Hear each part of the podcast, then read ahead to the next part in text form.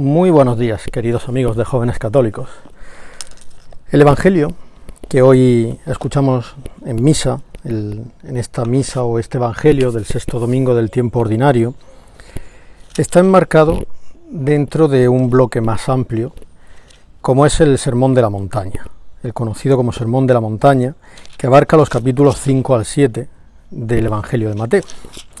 Hace dos domingos deberíamos de haber escuchado la primera parte, que era la parte de las bienaventuranzas, cosa que este año no hicimos porque coincidía ese domingo con la fiesta de la presentación del Señor en el templo, y entonces el Evangelio fue sustituido al ser más importante esta fiesta que, el domingo normal, el cuarto domingo del tiempo ordinario. La semana pasada escuchábamos eh, cómo el que cumple esas bienaventuranzas pues se convierte en luz y en sal. Y hoy hemos escuchado cuatro de las seis antítesis, las dos restantes las escucharemos el domingo que viene, es un pasaje que está partido en dos, y en el que especialmente de esas cuatro que hoy hemos escuchado me voy a centrar en, explicar un poquito, en comentar la que se refiere al, al no matarás, que hemos escuchado que nos dice Jesús. Pero antes de ello voy a remontarme incluso unos días atrás, cuando escuchábamos ese pasaje, también muy conocido por todos, en el que Jesús iba con sus discípulos y estos pues arrancaron unas espigas para comer porque tenían hambre. ¿Cuál fue el problema? Pues que eso lo hicieron un sábado. Y el sábado, pues como también me imagino que sabéis todos, pues estaba prohibido hacer cualquier cosa que se saliera de, de unos mínimos muy mínimos. Vamos, fijaros que ni siquiera arrancar unas espigas porque tenías hambre para comértelas. Y allí pues estaban los fariseos, que como siempre estaban pendientes de todo, menos de lo realmente importante, y pues los criticaron. Dijeron algo así como, mira lo que hacen, eh, quien hace eso pues va contra la ley y está manchando su alma, porque no está cumpliendo esa ley. Y aquí pues todos sabemos que Jesús le responde con aquello de que lo que mancha el alma pues no es lo que entra de fuera, sino lo que nace de dentro de nuestro corazón. Pues con esta pequeña introducción y situándonos en este contexto, yo creo que hoy puede ser un buen día para que nos paremos a pensar en esas cosas que hay en nuestro corazón, en qué cosas hay dentro que yo solo sé y que nadie más sabe. Y yo sé que esto no es fácil, porque instintivamente pues siempre tendemos a cubrir o a disculpar, incluso a justificar lo que sabemos que no está bien para que no salga a la luz, o incluso pues siempre acabamos bueno, siempre no, pero muchas veces acabamos incluso creyéndonoslo, pactando con ese error, aquello de que quien no vive como piensa, pues acaba pensando como vive. Pero vamos a preguntárnoslo, ¿qué hay en, qué hay en mi corazón? ¿Hay amor? Amo a mis padres, amo a mi esposa, a mis hijos, a la gente del barrio, de la parroquia, a los enfermos. O tal vez hay odio. ¿Odio a alguien?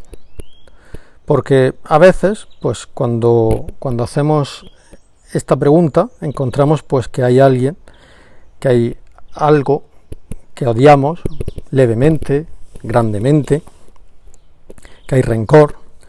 Nos decimos, pues bueno, pues sí, yo en general amo, yo amo a todos, menos a este, a este y a esta. Pero eso es odio, ¿no?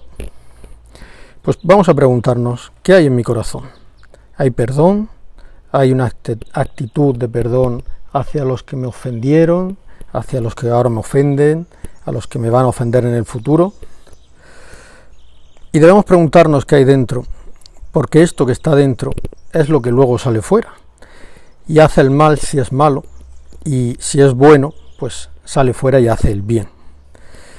Y yo creo que es muy bonito decirnos la verdad a nosotros mismos y alegrarnos con nuestros triunfos, con nuestros logros, sin que se nos suban demasiado quizá a la cabeza, pero bueno, también disfrutándolos y, que nos sirvan de motivación para seguir mejorando y progresando.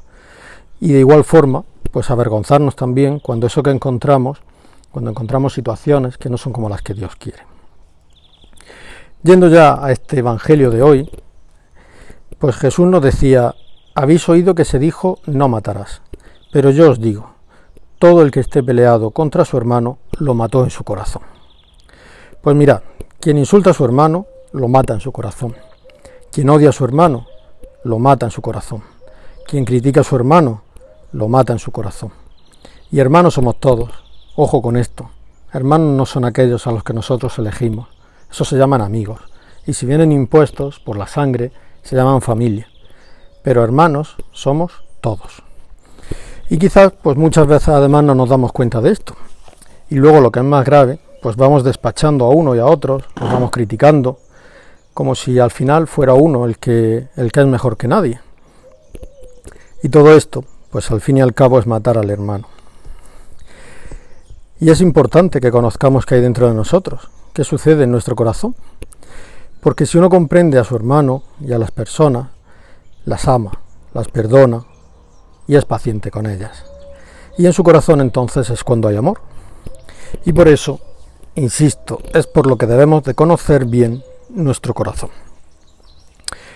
Y pues recordar que las palabras también matan, que existe un pecado, que es el pecado de difamación, de quitarle la fama al otro, no, no de hablar con, con alguien de los defectos de otro porque se le quiere ayudar. Eso no es malo.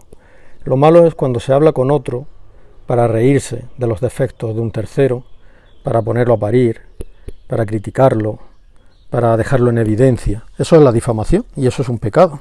Y hay otro, aún peor, que es el de la calumnia, que es cuando encima esas cosas que se comentan son mentiras.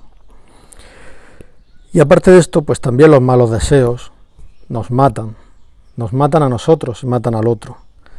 Y, y nos matan a nosotros porque van generando una bola de nieve dentro de nosotros que al final se hace imparable y que nos, que hace, que nos quita la paz, que digamos que nos envenena por dentro.